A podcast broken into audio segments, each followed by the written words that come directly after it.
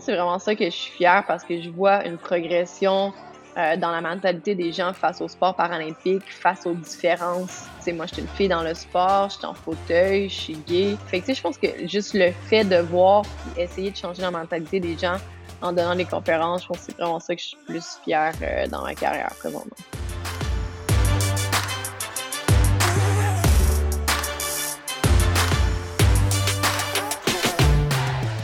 Bonjour tout le monde, ici Geneviève Tardif. Bienvenue à mon podcast Elle brille.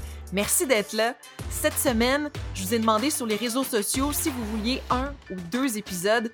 Vous avez voté pour deux épisodes, alors le voici. Et sans plus attendre, je vous présente euh, mon invitée. Elle s'appelle Cindy Ouellette. Elle carbure au défi. C'est la première Québécoise à participer autant aux Jeux paralympiques d'hiver que d'été en pratiquant le basketball en fauteuil roulant et le paraski de fond. Et en plus de ça, ben, elle trouve le temps de poursuivre ses études en biologie médicale et est une musicienne accomplie. Salut Cindy! Salut! Merci de m'avoir aujourd'hui. S'il y a une chose que j'ai réalisée avec la COVID, c'est que tu vas avoir euh, deux Jeux paralympiques d'été et d'hiver qui vont avoir lieu à moins de six mois d'intervalle. Comment tu as réagi par rapport à ça? C'est sûr que j'aurai pas beaucoup de temps pour pouvoir me qualifier pour les Jeux d'hiver. Donc, euh, je prends vraiment comme une étape à la fois. Je vais me focuser sur le basket.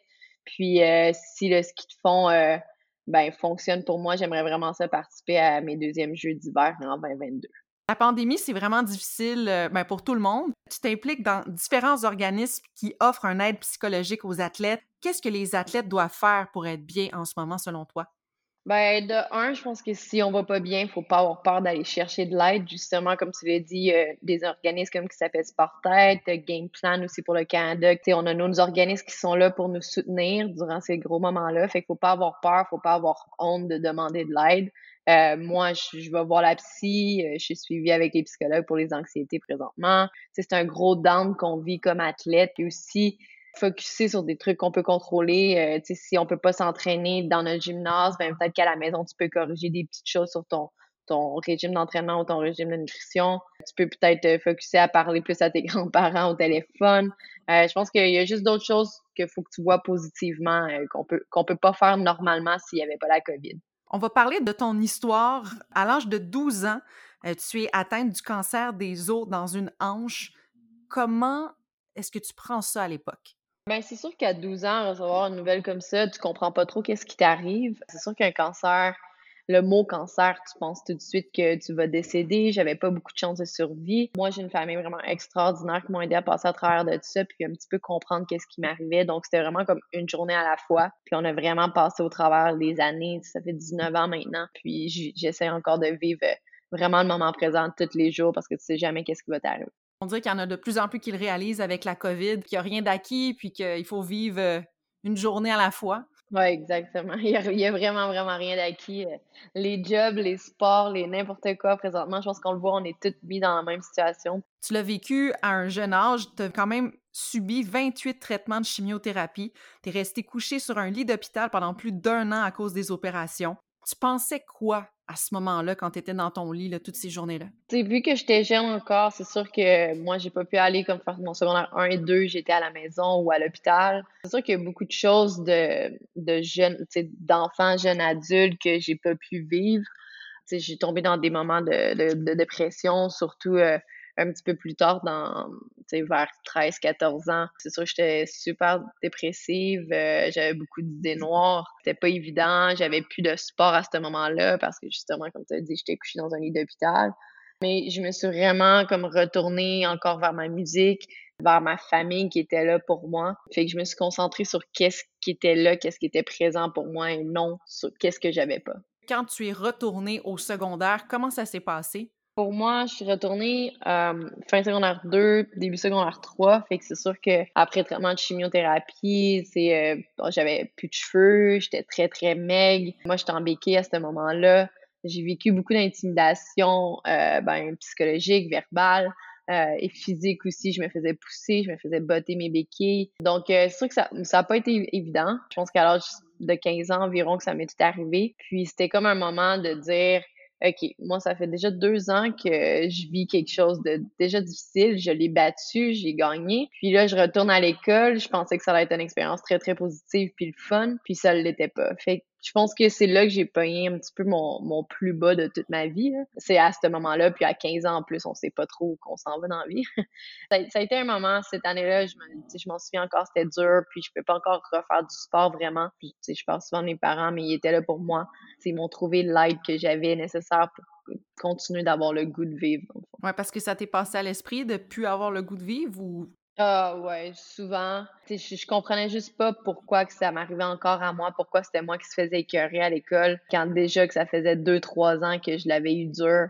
je souhaite pas de mal à personne, mais j'étais comme, OK, ça pourrait être pas moi cette fois-ci. J'aimerais ça avoir euh, du fun un petit peu à l'école, des belles pensées. Donc, j'ai été chanceuse, le sport est revenu dans ma vie assez tôt. C'est ça qui m'a vraiment sauvée. Est-ce que c'est le sport, le basketball, que tu as découvert à ce moment-là? Oui, ben, je faisais un petit peu de natation à cause de ma réadaptation. Ma physio trouvait que, ben, la natation, je trouvais que ça bougeait pas assez. Fait que ma physio, je me souviens, elle m'avait apporté une pratique de basketball en fauteuil roulant. Puis vraiment, depuis le moment que je suis entrée dans ce gym-là à Québec, euh, je m'en souviens encore, j'avais fin 15 ans, début 16. Puis euh, j'ai tombé en amour avec le sport, puis j'ai vraiment pas arrêté depuis ce temps-là. Puis comment ça s'est passé la fois où tu as essayé le basket? Euh, ça a quand même bien été. J'étais pas en fauteuil roulant à ce moment-là, fait que c'est la première fois que j'ai embarqué dans un fauteuil. Puis euh, je me souviens, on avait fait des petits concours de lancer franc, puis des petits matchs, puis je voyais le monde qui se rentrait dedans, qui tombait par terre, même en chaise. C'était super compétitif. Fait que euh, j'avais jamais vu ça dans ce temps-là. On recule en 2005-6, donc on voyait pas vraiment ça dans les médias non plus. Fait que vraiment, j'ai vraiment trippé. Puis après ça, je voulais mon propre fauteuil à moi. Puis après ça, les années euh, ma progression est allée quand même assez rapidement dans le sport. Qu'est-ce que tu aimes le plus de ce sport-là? Le basket, c'est un, c'est un jeu de décision puis de temps de réaction. Fait que, il faut que tu penses super vite parce que, tu en une seconde, tu peux changer vraiment euh, la, les, les, derniers points qui arrivent au match. Je pense que ça, puis aussi le fait que ça soit du basketball en fauteuil roulant, c'est super contact. Le basket debout, tu te pousses un peu, mais nous, avec nos fauteuils, il y a beaucoup de contact, on se rentre dedans. Euh, c'est super physique. Qu'est-ce qui te rend le plus fier dans ta carrière jusqu'à présent? j'ai 31 ans maintenant, puis je pense que je suis rendue à un point que où j'ai fait beaucoup de choses dans ma carrière. J'étais allée étudier aux États-Unis grâce à mon sport. Euh, oui, j'ai passé à travers des épreuves dures étant jeune. Euh, mais présentement, je pense que je donne beaucoup de conférences à travers les écoles au Québec, puis dans les différentes fédérations sportives, puis où c'est en lien avec l'organisme sportif avec qui je travaille beaucoup. Puis euh, je pense que c'est vraiment ça que je suis fière parce que je vois une progression euh, dans la mentalité des gens face au sport paralympique, face aux différences. Sais, moi, je suis une fille dans le sport, je suis en fauteuil, je suis gay. Fait que, je pense que juste le fait de voir puis essayer de changer la mentalité des gens en donnant des conférences, je pense que c'est vraiment ça que je suis plus fière euh, dans ma carrière présentement. Est-ce que tu as déjà vécu de la, discrimination par rapport à toutes ces différences-là dans ta carrière? Au début de ma carrière, euh, oui, parce qu'au Québec, on n'a pas beaucoup de filles. Euh, on sait des équipes mixtes dans notre Ligue 2A, 3A. Fait que c'est sûr que des fois, il y avait certaines jalousies. Des fois, il y en a qui essaient de me faire mal un petit peu. Mais après ça, aux États-Unis, j'étais allée étudier dans le sud des États-Unis. Donc, euh, c'est sûr que les gays sont pas super bien acceptés là-bas.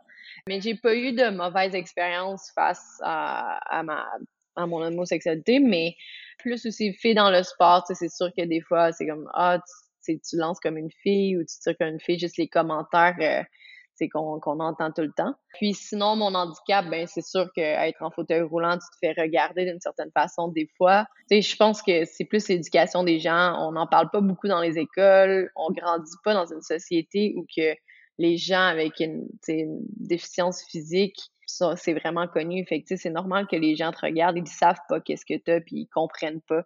Fait que je pense que c'est à nous, puis euh, justement notre communauté paralympique d'éduquer les gens, puis c'est ça que j'essaie de faire le plus possible. Je te trouve hyper courageuse d'aller de l'avant et d'en parler comme ça. Ça doit faire du bien aussi, je pense que ça fait partie de ton processus de guérison peut-être d'en parler comme ça.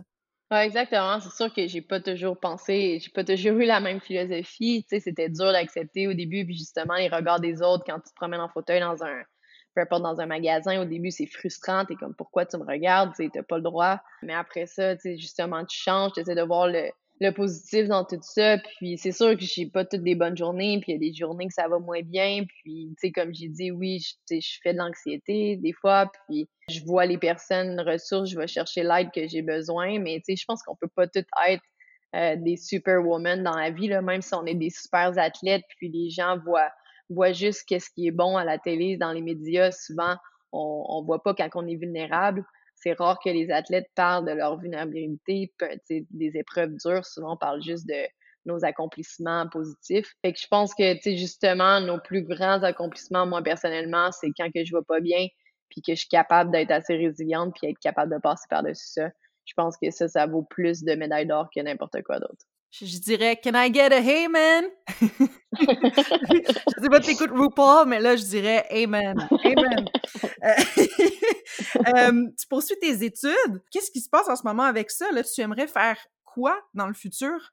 Ben là, j'ai pris une pause. Dans le fond, j'étais à l'Université de Southern California à Los Angeles en je faisais mon doctorat en génie biomédical. J'ai décidé de revenir au Québec il y a environ deux ans, justement, pour m'entraîner pour les derniers Jeux d'hiver. Puis là, j'avais mis ça sur pause cet été à cause des Jeux paralympiques. Euh, mais là, vu qu'ils n'ont pas lieu, je crois que je vais recommencer peut-être en janvier, euh, vraiment pour terminer mon doctorat en ça.